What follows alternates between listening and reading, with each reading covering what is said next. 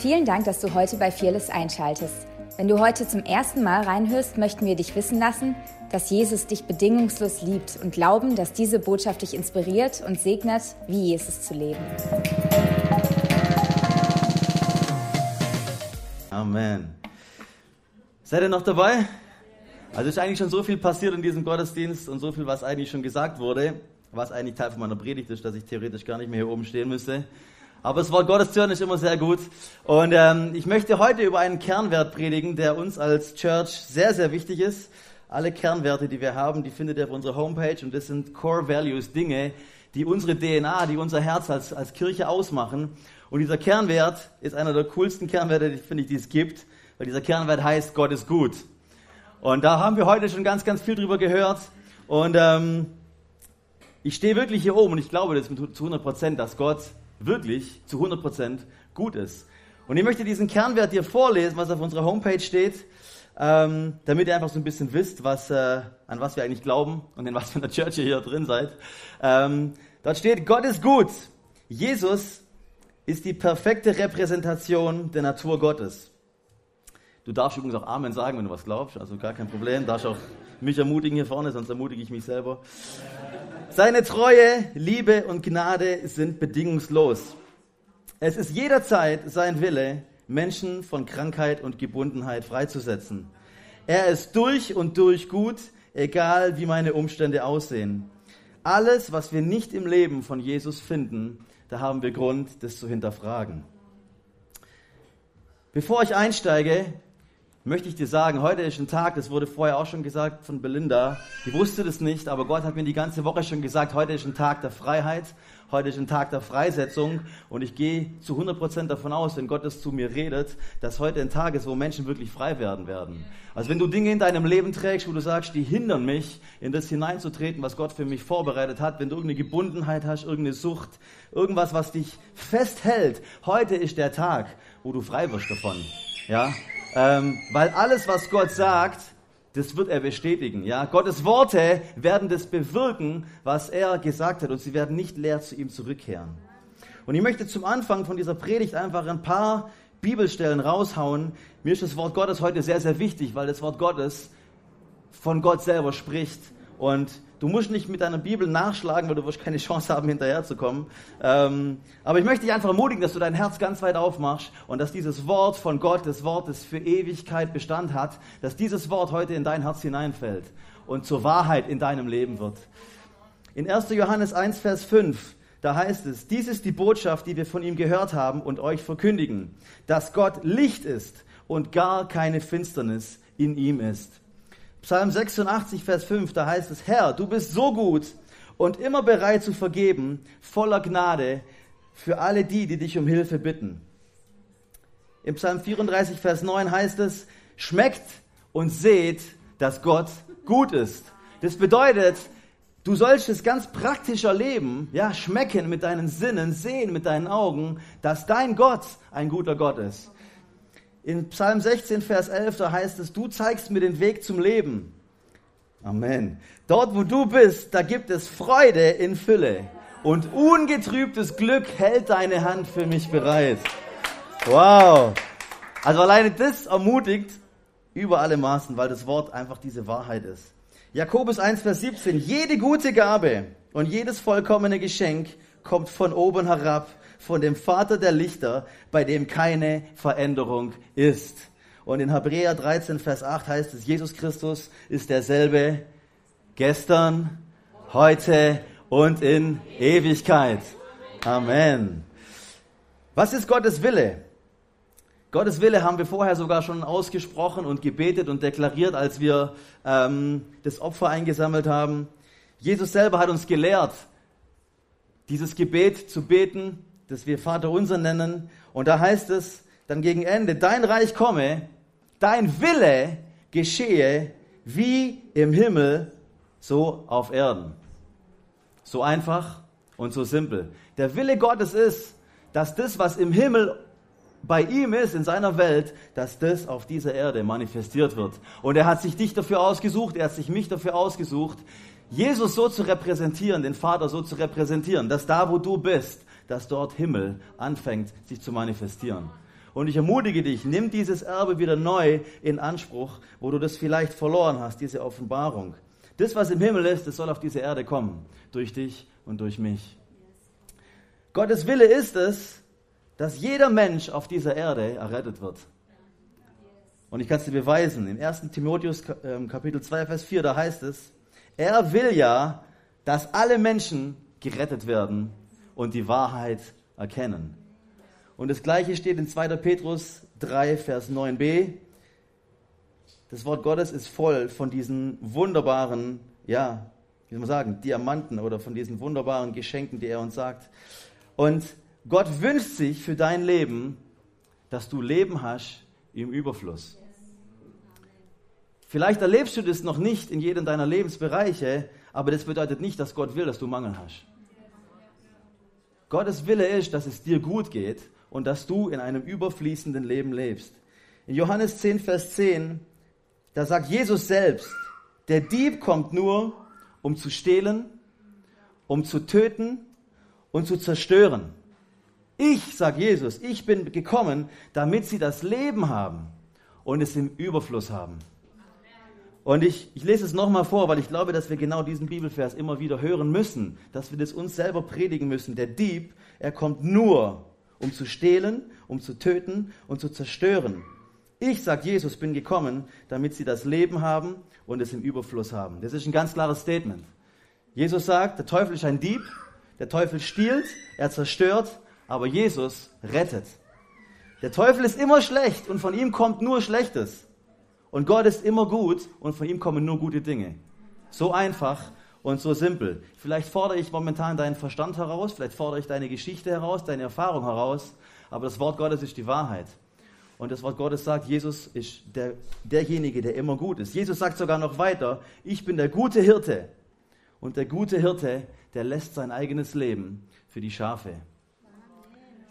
Jesus hat sein eigenes Leben niedergelegt für dich und für mich. Und es ist das ultimative Beispiel von Liebe und von Güte, die Gott für uns Menschen hat damit wir nicht leiden müssen, damit du nicht leiden musst, damit, nicht, damit du das nicht bekommst, was du eigentlich verdienst, nämlich eine Trennung von Gott.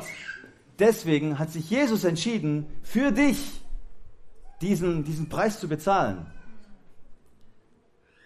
Und wenn wir das verstehen, dann heißt es eigentlich, dass diese Theologie gar keine Grundlage dafür gibt, dass wir Gott irgendetwas Böses zuschreiben können, dass wir Gott für irgendetwas Negatives verantwortlich machen können wenn er seinen eigenen Sohn nicht verschont hat. Jeder von euch, der Kinder hat, der weiß, was es bedeutet, wenn du deinen eigenen Sohn hingeben müsstest für jemand anderen. Ich habe das vor ein paar Wochen erlebt. Ähm, da war ein Moment, und das haben wir momentan auch bei uns im Team immer wieder mal, so Momente, da ist meine eigene kleine Tochter, war plötzlich weg. Und ich habe mit meiner Frau gesprochen und ich wusste nicht, wo ist sie? Ja, und meine Frau sagt, hey, guck mal, wo ist die Zoe? Und ich laufe aus dem Schlafzimmer raus und ich gehe ins Kinderzimmer. Und bei unserem Kinderzimmer haben wir so eine Spielzeugbox. Die steht direkt unterm Fenster. Und warum auch immer war das Fenster auf. Und die Kleine war dabei, die stand auf der Box und war dabei, mit ihren Füßen auf das, auf das Fensterbrett zu, zu, zu steigen. Unser, unser Kinderzimmer ist im ersten Stock oben. Und in dem Moment habe ich diesen, vielleicht so ein kleines, einen kleinen Vorgeschmack davon gespürt in meinem Herzen, von diesem Schmerz, den ich vielleicht empfinden würde, wenn meine Tochter da hinunterspringen würde. Jesus selbst ist gekommen und der Vater hat seinen Sohn nicht verschont und er wusste genau, was passiert mit ihm. Und weil Jesus den Vater perfekt repräsentiert, sehen wir dadurch das Herz von diesem Vater im Himmel, den wir Vater nennen. Er hat durch sein Leben demonstriert, wie Gott ist und hat uns das Herz Gottes gezeigt. Und überall da, wo du das Leben von Jesus verfolgst, da merkst du, dass Jesus vom Vater gehört hat. Er hat, nur das getu er hat nur das getan, was er den Vater hat tun sehen. Er hat nur das gesprochen, was er den Vater hat reden hören. Und alles, was er getan hat, er war jemand, der interessiert daran war, das Herz der Menschen zu berühren und diese Liebe, die Gott Vater für dich und für mich, für uns Menschen empfindet, diese Begegnung zu sein, diese Offenbarung zu sein über das, wie gut Gott wirklich ist. Und er hat uns ein Leben vorgelebt, das wir selber leben sollen, und dass dadurch andere Menschen eine Begegnung mit diesem guten Vater im Himmel haben. Und dass dadurch diese Realität von diesem Königreich, das im Himmel schon perfekt existiert, auf die Erde kommt und sich manifestiert, da wo du bist.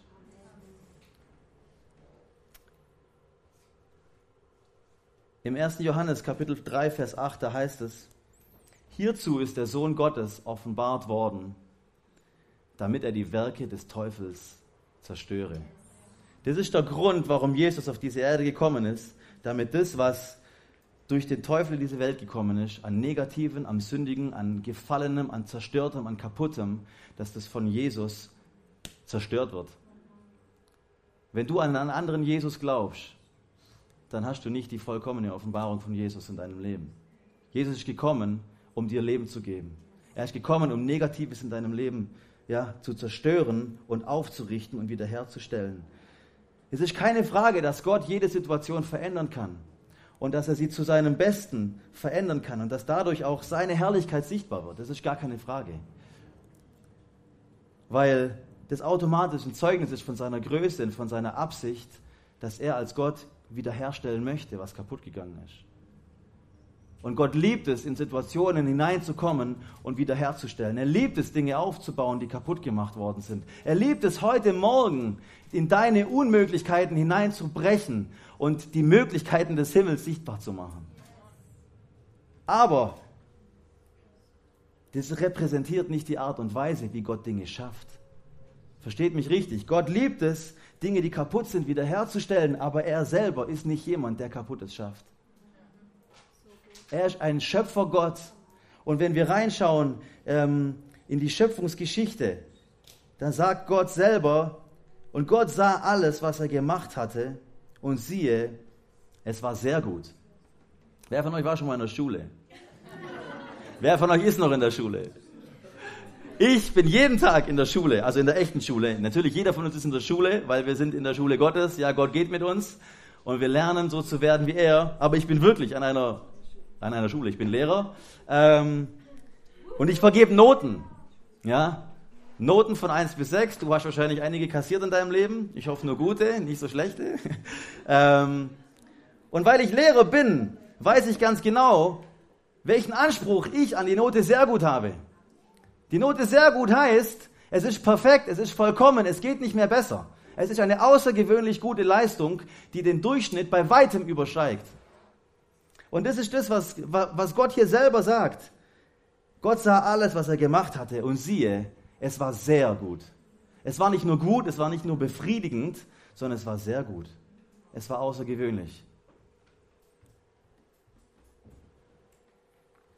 Die Frage an uns heute Morgen ist, glauben wir wirklich, dass dieser Gott, dem wir dienen, dieser Gott, an den wir glauben, dieser Gott, mit dem wir leben, dass dieser Gott wirklich zu 100 Prozent sehr gut ist.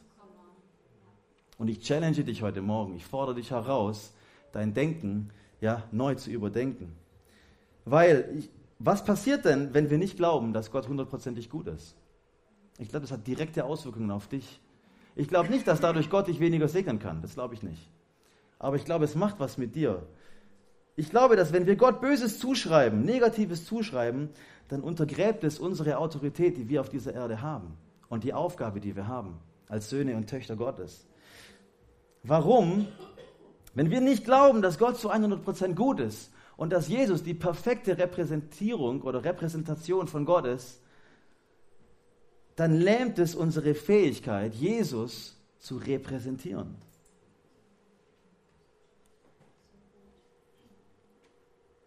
Ihn nachzuahmen. Jesus ist die fleischgewordene Manifestation von Gottes Wohlwollen für diese Menschheit. Und er hat es demonstriert, wo immer er war. Wenn du nicht glaubst, dass Gott zu 100% gut ist, dann kannst du das nicht repräsentieren, was Jesus uns gezeigt hat. Weil du, weil du vielleicht Zweifel hast, ob Gott es vielleicht wirklich will. Weil dir diese Offenbarung dieser Güte fehlt. Unser Mut und unsere Furchtlosigkeit, ja, wir haben uns Fearless Church genannt, nicht ohne Grund. Wir wollen eine Gemeinde sein, wir wollen eine Kirche sein, wir wollen eine Gemeinschaft, eine Familie von Menschen sein, die so überzeugt davon ist, von der Güte ihres Gottes, dass sie furchtlos überall, wo sie sind, einen Stand nehmen und sagen, weil mein Gott gut ist und ich glaube, dass er diese Situation verändern möchte, deswegen mache ich meinen Mund auf. Deswegen trete ich hier in was hinein. Und deswegen glaube ich, dass wenn ich das tue, dass sich Gott da dazu stellt und dass er was verändern wird.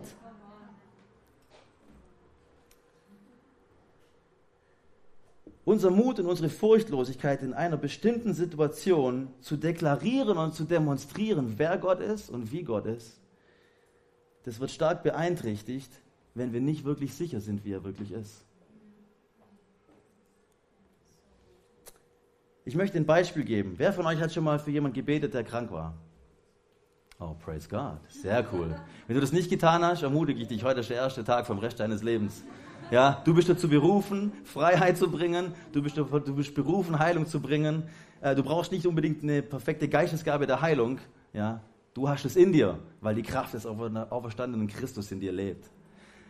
Wenn du für Heilung betest, ich weiß nicht, vielleicht geht es dir so wie mir manchmal, dass du Momente hast, wo dein Glauben aufgebaut ist und dann kommt eine Person und du fängst an zu beten und du hast diesen einen kleinen Moment, wo du, wo du so innerlich denkst so, Wow, was ist, wenn nichts passiert? Wow, was ist, wenn das heute nicht passieren soll oder so? Ich bin einfach total ehrlich mit euch, ja. Ich rede von einem guten Gott, der zu 100% gut ist und ich glaube das. Und trotzdem merke ich, wie in manchen Situationen mein Denken noch nicht so erneuert ist, dass ich wirklich automatisch dieses Denken von Jesus habe.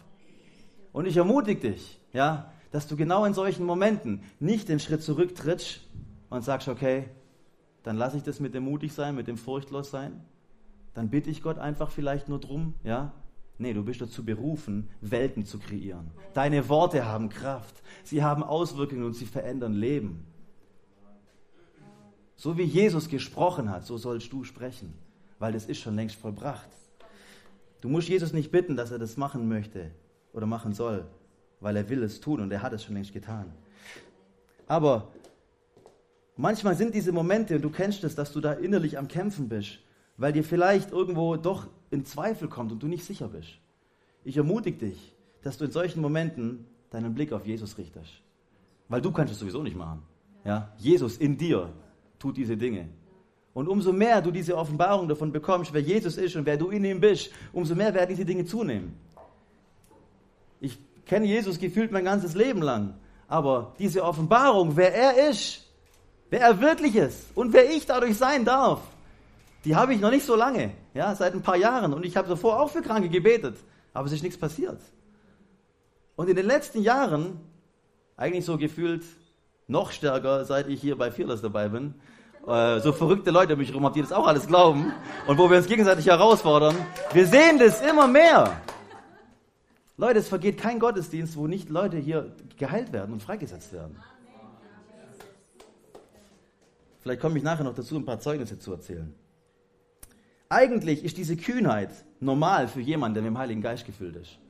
Wenn du in die Bibel reinguckst, ins Neue Testament, der, auf, äh, was nach Pfingsten passiert ist, da wurden Menschen mit dem Geist Gottes erfüllt und plötzlich haben sie automatisch angefangen, davon zu erzählen. Sie haben automatisch angefangen, in dieser DNA zu laufen, in dieser Kühnheit, in diesem Mut. Aber wenn uns dieser Mut verlässt, weil wir nicht sicher sind, wie Gott wirklich ist, dann kommt uns das teuer zu stehen. Weil unser Mut, das ist oft unser Mut, der Gott in so eine unmögliche Situation mit hineinholt. Wenn du nicht mutig bist und diesen Schritt aufs Wasser gehst und nicht weißt, ob es trägt, dann kann es sein, Gott wird gar nicht durchbrechen. Und die Person wird eine Begegnung mit Gott verpassen, die Gott eigentlich vorbereitet hatte.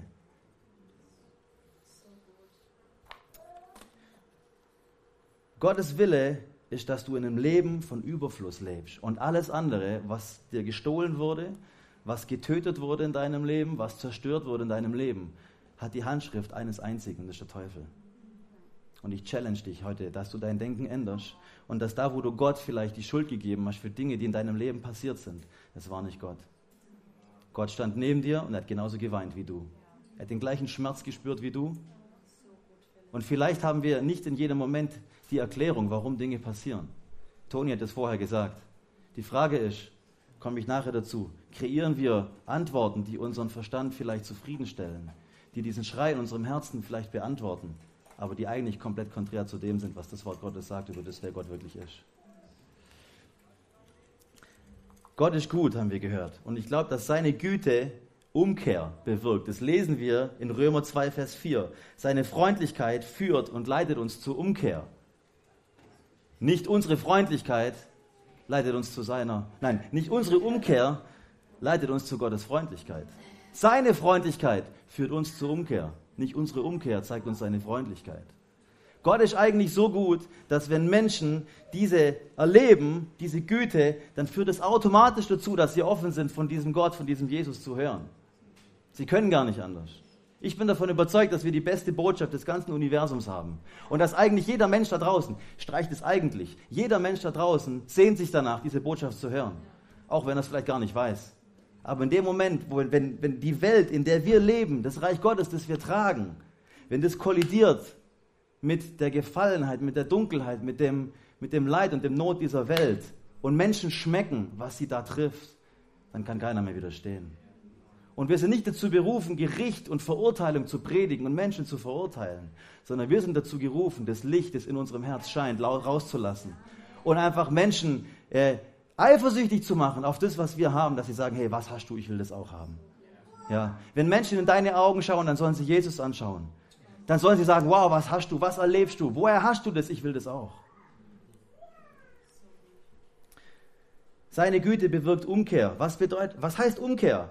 Ich glaube, dass es eigentlich so zwei Arten von Umkehr gibt. Die Umkehr, die wir oftmals verstehen, ist, dass jemand, wenn er Gott erkennt, dass er sein Leben Jesus gibt und sich entscheidet und sagt, ich möchte mit Jesus leben. Das ist das, was wir in Gottesdiensten erleben, wenn Menschen sagen, okay, ich möchte nicht mehr für mich leben, ich glaube, Jesus, du bist der Sohn Gottes, du bist für mich gestorben und ich möchte mit dir leben. Das ist die Umkehr, die wir kennen, aber da, da ist die Umkehr, die das, die das Wort Gottes meint, noch lange nicht vorbei.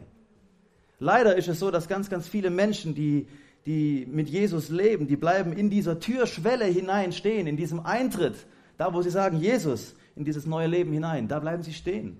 Und sie gehen nicht hinein in das, was eigentlich für sie vorbereitet ist. Weil Umkehr heißt eigentlich ein griechisches Wort und bedeutet Metanoia. Das bedeutet einen kompletten Sinneswandel. Das bedeutet, dass du ein neues Denken bekommst dass du neu lernst zu denken, dass du lernst über dich selber, über Gott und über dein Umfeld, über das Leben, so zu denken, wie Jesus denkt. Dein Denken muss erneuert werden, damit du wirklich erkennen kannst, wie gut Gott ist. Warum brauchen wir dieses neue Denken? Ich glaube, dass wir dieses neue Denken brauchen, ähm, weil es darüber entscheidet, wer du bist und wie du wirst. So wie du denkst in deinem Herzen, so sagt das Wort Gottes, so bist du. Ja, wenn du erkennst in deinem Herz, wie gut Gott ist und wie gut er es mit dir meint und was er für dich vorbereitet hat, wie er dich sieht, wenn Gott dein Denken erneuert, dann wirst du zu einem neuen Mensch. Deine gesamte Identität wird neu und alles verändert sich. Zuerst geschehen Dinge in deinem Herzen, in deinem Denken und dann geschehen sie in der Wirklichkeit. Das ist sogar so bekannt, dieses, diese Wahrheit, dass die dass die Psychologie das erkannt hat. Die Psychologie, die ja versucht, den Menschen zu erklären, sein Inneres, Prozesse, die da passieren, ohne Gott, die nennt dieses Konzept Self-Fulfilling Prophecy.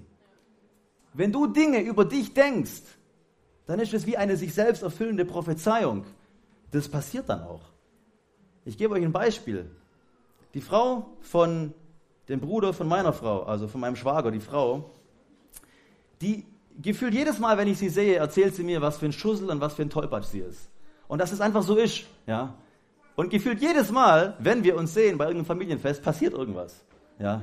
Sie läuft und sie schmeißt die Kaffeetasse rum oder sie bleibt irgendwo hängen. Eine Riesensauerei entsteht. Das, was sie über sich denkt und was sie über sich ausspricht, das passiert. Wie viel mehr hat es Auswirkungen, wenn du erkennst, wer du bist in Jesus, wenn du diesen Worten, dem Wort der Wahrheit wirklich Glauben schenkst, wenn du anfängst, es auszusprechen. Das ist der Grund, warum wir Dinge proklamieren, warum wir Dinge deklarieren, warum wir Wahrheit aussprechen. Weil wir glauben, dass dadurch sich unser komplettes Leben transformiert. Ich glaube, dass wir dieses neue Denken über Gott brauchen, über uns, um im Alltag, in unserem Alltag, in unserem alltäglichen Leben zu realisieren, was Gott eigentlich alles um uns herum tun will. Wenn du nicht weißt, dass du berufen bist, Jesus zu repräsentieren und die gleichen Dinge zu tun, wie er getan hat, und es wirklich Wahrheit ist, dann werden dir Momente, du wirst Momente verpassen, wo Gott Menschen begegnen wird, weil dein Denken nicht erneuert ist. In Römer 12, Vers 2, da heißt es, Deshalb orientiert euch nicht am Verhalten und an den Gewohnheiten dieser Welt, sondern lasst euch von Gott durch Veränderung eurer Denkweise in neue Menschen verwandeln. Dann werdet ihr wissen, was Gott von euch will. Es ist das, was gut ist und was ihn freut und was seinem Willen vollkommen entspricht. Wir haben vorher ganz viel Wort Gottes gehört über das, wie Gott ist, was sein Wille ist. Ja? Lass dein Denken erneuern, damit du erkennst, wie gut Gott wirklich ist. Und dieses Wort, das heißt an anderer Stelle auch, damit ihr prüfen mögt, damit ihr prüfen könnt, was Gottes Wille ist. Natürlich, wenn dein Denken erneuert wird, dann kannst du prüfen, was ist Gottes Wille. Du bekommst Unterscheidung. Aber dieses Wort prüfen kann im Griechischen auch so übersetzt werden, dass du den Willen Gottes bestätigen sollst. Du sollst ihn nachweisen. Du sollst ihn erweisen. In anderen Worten sagt Paulus hier, wenn du dein Denken erneuern lässt und dieses neue Denken von Gott bekommst, dann, dann ist es dir möglich, Gottes Willen zu beweisen.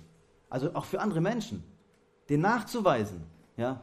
So wie Paulus, äh, so wie Petrus, als dieser Mann ihn gefragt hat und gesagt hat, hey, kannst du mir ein bisschen Geld geben? Und er sagt, hey, ich habe kein Silber, ich habe kein Gold, aber das, was ich habe, das, was ich trage, was ich weiß, was auf meinem Leben liegt, das gebe ich dir. Im Namen Jesus, steh auf und geh. Er hat, den Gott, er hat den Willen Gottes nachgewiesen. Er hat ihn offenbar gemacht. Er hat ihn erwiesen. Ich glaube, dass die Offenbarung über Gottes Güte, wie gut Gott wirklich ist, dass das uns komplett verändert. Ja, Bill Johnson, einer meiner Lieblingsmänner ja, Gottes auf dieser Erde, ähm, der sagt, die Güte Gottes ist eigentlich die zentralste Botschaft, um die sich alles andere, das ist sozusagen der Eckstein aller Theologie. Und deswegen versucht der Teufel ganz genau in, in, in unseren Kirchen, in unseren Gemeinden, in unserem Leben, diese Wahrheit über Gottes Güte zu zerstören, sodass wir anfangen, Gott Negatives zuzuschreiben. Ich glaube, wenn wir Gottes Güte und Freundlichkeit viel, viel tiefer verstehen, dann werden wir automatisch mehr Zeit mit diesem Gott verbringen wollen.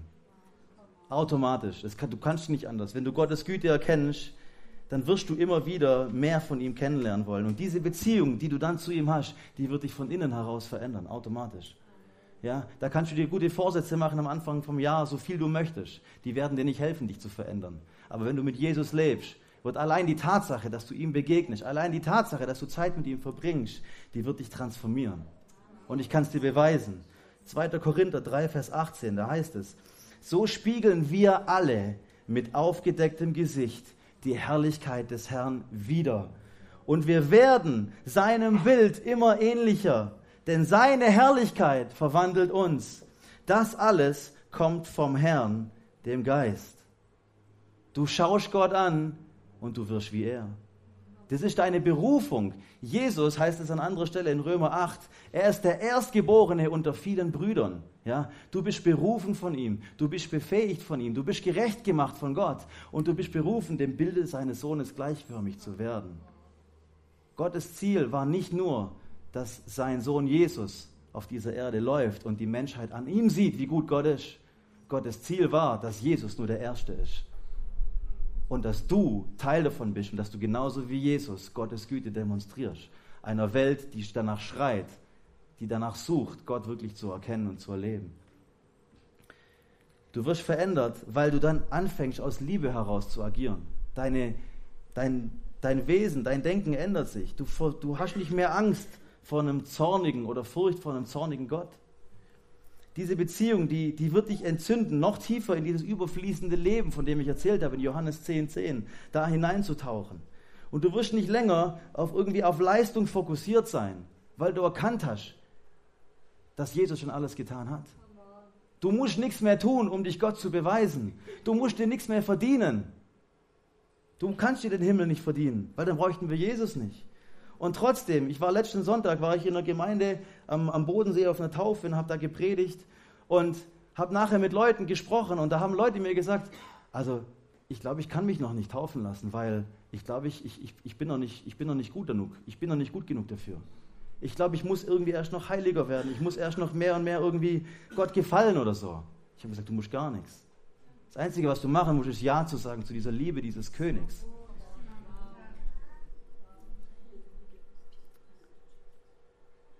Du musst nicht versuchen, alles richtig zu machen oder Gott zufriedenzustellen.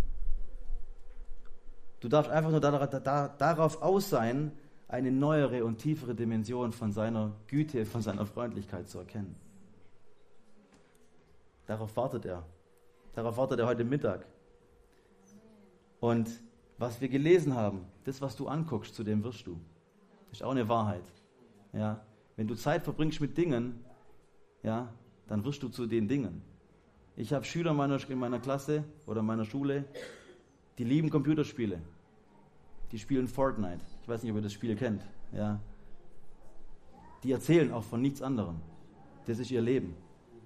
Das schauen sie an, zu dem werden sie. Du sollst was ganz, ganz anderes widerspiegeln. Versteht mich nicht falsch. Es ist völlig okay, ein Hobby zu haben oder Dinge zu haben, für die du Leidenschaft hast, in die du gerne reingehst. Aber du bist dazu berufen, Jesus anzuschauen und zu werden wie er. Das ist dein, dein Calling. Du bist dazu berufen, den Himmel herzubringen.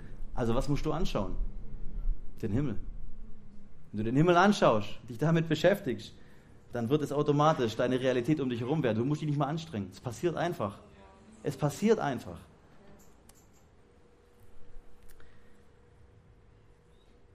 Danke, Jesus. Das Coole ist, wenn du Gottes Güte und dieses Gute, das Gott verkörpert, wenn du das mehr und mehr erkennst, dann verändert sich die Art, wie du betest, Du fängst nicht mehr an zu bitten und sagst, Gott, wenn es dein Wille ist, dann bitte mach doch dieses oder mach doch jenes. Du bist dir bewusst, wer du als Sohn und Tochter bist und dass Autorität dir gegeben worden ist. Autorität und Vollmacht, die du nehmen kannst. Und du kannst wie Jesus zu diesem Berg sprechen und er wird sich heben müssen. Die Art, wie du über dich selber denkst, verändert sich komplett. Ich habe früher vor so vielen Dingen Angst gehabt seit ich erkannt habe, wer Jesus wirklich ist. Und ich bin noch lange nicht am Ende. Also ich bin mir sicher, da steckt noch so viel, viel mehr drin in Jesus. Aber es hat sich alles verändert. Und doch ist es oft so, dass wir, dass wir Lügen glauben, wenn es um die Güte Gottes geht. Ich möchte zwei, drei Lügen herausheben. Und bevor ich die anspreche, was passiert, wenn wir Lügen glauben? Was passiert, wenn du eine, eine Lüge glaubst? Du bevollmächtigst den, der diese Lüge gesprochen hat. Du bevollmächtigst den Lügner. Der Teufel ist der Feind deiner Seele. Und er hat nur ein einziges Ziel. Er will durch Lügen, durch Einschüchterung, durch Anklage, durch Verführung, er will dich einfach stolpern lassen. Sein einziges Ziel ist, dich, dich zu zerstören. Und wenn du Lügen glaubst, dann bevollmächtigst du ihn. Und sein Ziel ist es, dass du in Frage stellst, wer Gott wirklich ist und ob es ihn überhaupt gibt eine Lüge, die ich einfach hier mit einem Pflock in die Mitte rammen möchte. Viele Menschen, die selbst an Gott glauben, die glauben, dass Gott Krankheit schickt. Oder sie glauben, dass Gott Krankheit benutzt, um uns Menschen irgendwas zu lehren, um uns zu verändern.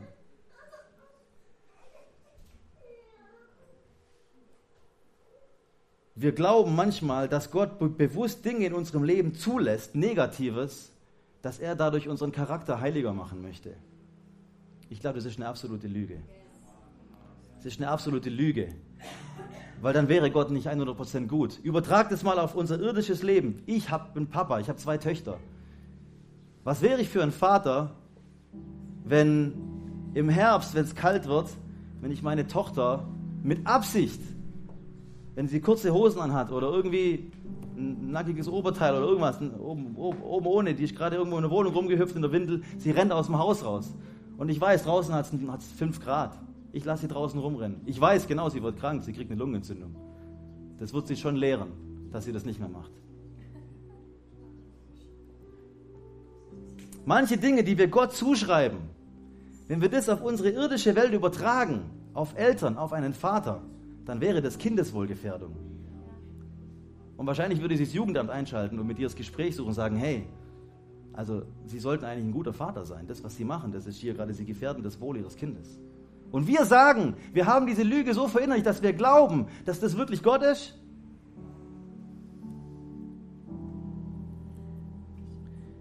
Oder dass wir erst besonders sein müssen, dass wir irgendwas leisten müssen für Gott, damit wir seine Anerkennung bekommen. Welches Kind denkt so und sagt, oh, ich kann jetzt nicht zu meinem Papa kommen. Mein Papa wird sich erst über mich freuen, wenn ich ihm beweise, dass ich wirklich gut bin. Wenn du so bist als Vater, dann liebst du dein Kind nicht. Wenn du erst besonders heilig sein musst, damit Gott dich überhaupt gebrauchen kann. Das ist nicht die Wahrheit. Die Frage ist, welcher Realität glaubst du? Glaubst du der Realität des Wortes Gottes? Ja, dem, was im Himmel ist? Oder glaubst du dem, was vielleicht in deinem Leben gerade sich manifestiert, wo Dinge passieren, wo du das Gefühl hast, das steht vollkommen im Widerspruch zu dem, dass Gott gut ist?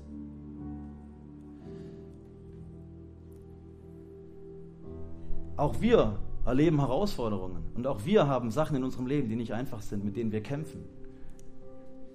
Aber wir haben uns entschieden, dass wir, wir, wir wollen nicht eine Kirche sein, die die Existenz von einem Problem leugnet. Aber wir wollen eine Kirche sein, die diesem Problem keinen Einfluss auf unser Leben gibt. Das heißt nicht, dass wir sagen, alles ist schön, happy, clappy, ah, mir es gerade nicht gut, ah, kein Problem, Jesus regelt. Nein, wenn da ein ernsthaftes Problem ist, dann ist es okay. Aber es heißt nicht, dass dieses Problem anfängt, über uns zu herrschen. Weil Jesus derjenige ist, der, der herrscht. Wir erkennen das Problem, aber wir anerkennen das Problem nicht. Wir lassen uns von Gott Barmherzigkeit und Hoffnung und Glaube geben. Aber wir lassen uns nicht nur Mitleid und Hoffnungslosigkeit geben und uns den Keller runterziehen. Weil wir glauben, dass wir einem Gott dienen, der gut ist. Und jetzt spreche ich was an, das spricht man auf einer Bühne selten an. Aber die Frage ist, was ist, wenn nichts passiert? Was ist, wenn eine Situation in deinem Leben ist und du hast den Eindruck, du, du, du, du tust und du machst und du betest für jemanden, der wird nicht gesund? Auch das passiert. Wir leben in diesem, in diesem Stretch von dem, was vollbracht ist am Kreuz und was uns gehört und was wir sehen können, aber was wir noch nicht immer sehen. Die Frage ist, was machst du, wenn das dir, wenn es dir widerfährt? Welcher Realität glaubst du in dem Moment? Glaubst du Gottes Wort und Wahrheit? Oder glaubst du deinen Umständen, in denen du gerade stehst? Was hat Autorität, in dein Leben hineinzusprechen? Glaubst du vielleicht trotz einer gefühlten Niederlage, dass der Gott, den du dienst, trotzdem gut ist? Oder suchst du nach Antworten, so wie der Toni das vorher gesagt hat, suchst du nach Antworten, die deinen Verstand vielleicht zufriedenstellen? Die die Fragen, die du hast, die dich bewegen, die dir Antworten liefern, sodass du einen Haken dran machen kannst? Vielleicht kreierst du dadurch eine Theologie, die dir Dinge erklärt. Warum Dinge nicht passieren oder dass es vielleicht sogar Gottes Wille ist, dass es so passieren sollte. Ich fordere dich heute Morgen heraus. Bist du bereit, trotzdem an die Güte Gottes zu glauben? Und bist du bereit, vielleicht für den Rest deines Lebens mit Fragen zu leben, für die du bisher keine Antwort hast? Und trotzdem dafür zu gehen und zu sagen, Gott, an dieser Wahrheit, da rüttel ich nicht eine Sekunde dran, weil du bist der Gott, der zu 100% gut ist. Auch wenn ich Sachen in meinem Leben habe, die ich nicht erklären kann. Oder trittst du zurück? Meine eigene Mutter ist an Krebs gestorben. Und wir haben zwei Jahre lang für sie gebetet. Und ich habe jedes Mal, wenn ich an ihr Krankenbett getreten bin und gesehen habe, wie ihr Körper weiter, weiter verfällt, habe ich diesen Glauben wieder aufgebaut und ich bin da rein und ich bin davon ausgegangen, heute ist der Tag, wo sie geheilt wird. Und sie ist nicht geheilt worden. Die Frage ist, was, was mache ich dann? Ich habe mich in dem Moment, wo ich an ihrem, an ihrem Totenbett stand und wo wir für sie gebetet haben, dass sie von den Toten zurückkommt, und wo das nicht passiert ist, bin ich dort gestanden und ich habe gemerkt, wie in meiner Seele dieser Kampf tobt. Um diesen Punkt ist Gott wirklich gut. Will Gott wirklich immer heilen? Will Gott wirklich immer wieder herstellen? Und ich habe an diesem Ort, dort, an diesem Bett, habe ich diese Entscheidung getroffen.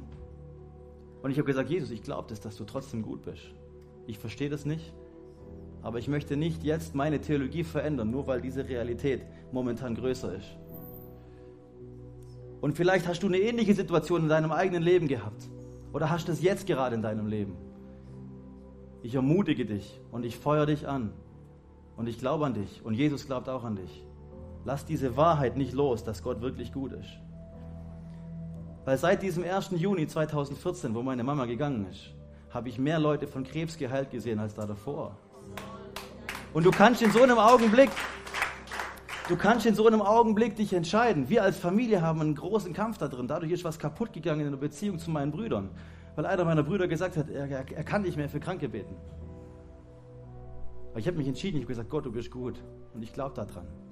Und wir als Church, wir haben uns daran verschrieben und wir haben diesen Kernwert aufgestellt, weil wir davon ausgehen, dass Gott wirklich gut ist. Und damit komme ich zum Schluss. Ich lese nochmal vor. Gott ist gut. Jesus ist die perfekte Repräsentation der Natur Gottes. Seine Treue, seine Liebe und Gnade sind bedingungslos. Es ist jederzeit sein Wille, Menschen von Krankheit und Gebundenheit freizusetzen. Er ist durch und durch gut, egal wie meine Umstände aussehen. Alles, was wir nicht im Leben von Jesus finden, das haben wir Grund zu hinterfragen. Ich habe keine Antwort, warum das damals so passiert ist, bis zum heutigen Tag nicht.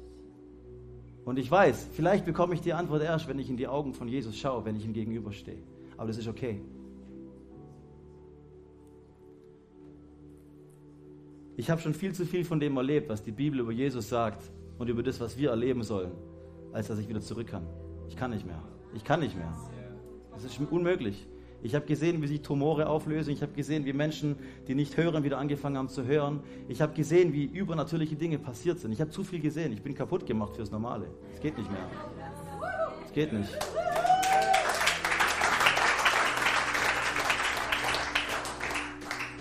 Und wir wollen eine Church sein. Wir wollen eine Community von verrückten Menschen sein, die Jesus alles zutrauen. Auch heute an diesem Tag. Und ich möchte zum Abschluss beten, aber bevor ich das mache, möchte ich dich auffordern und aufrufen. Vielleicht bist du heute hier und du hast Dinge Gott zugeschrieben. Du hast ihn angeklagt für Dinge, du hast ihm die Verantwortung gegeben, warum Dinge in deinem Leben passiert sind. Und vielleicht ist heute der Tag, wo du diese Dinge, ja, wo du ihm die Verantwortung abnimmst, weil er das nicht getan hat. Vielleicht bist du hier und dir fehlt diese Offenbarung von diesem guten Gott. Dann fordere ich dich heute auf, dass du diesen Schritt machst in diese, in diese Offenbarung hinein, in dieses Denken hinein und dass du das annimmst für dein Leben. Vielleicht bist du hier und du hast es geglaubt bis heute oder denkst vielleicht immer noch so, dass Gott wirklich Krankheit benutzt, um Menschen zu verändern. Irgendeine Lüge, die vielleicht in deinem Leben zementiert ist, die du geglaubt hast, weil man es dir so erzählt hat, weil du es nicht besser weißt. Ich glaube, heute ist der Tag, wo Gott Freiheit schenken möchte. Das habe ich ganz am Anfang gesagt. Und ich glaube, dass heute wirklich ein Tag ist, wo Menschen frei werden von anderen Dingen, von Gebundenheiten, von, von Ketten, die du seit Jahren vielleicht in deinem Leben trägst, vielleicht von Depression. Ja, wir haben erlebt, wie Menschen in unseren Gottesdiensten von Depression geheilt worden sind, vom einen auf den anderen Tag, weg. Und heute ist ein Tag, wo Gott es wieder tun möchte. Vielleicht können wir einfach alle unsere Augen schließen. Das Ministry-Team kann schon mal nach vorne kommen. Und wenn du merkst, dass dich irgendwas von dem angesprochen hat, zöger nicht, komm einfach nach vorne. Wenn du Heilung in deinem Körper brauchst, komm nach vorne. Wenn du einfach Buße tun möchtest und sagst, ich möchte mein Denken erneuern lassen, weil das ist das andere Wort für Umkehr, dann komm nach vorne. Wart nicht, bis ich fertig gebetet habe. Dräng da hinein.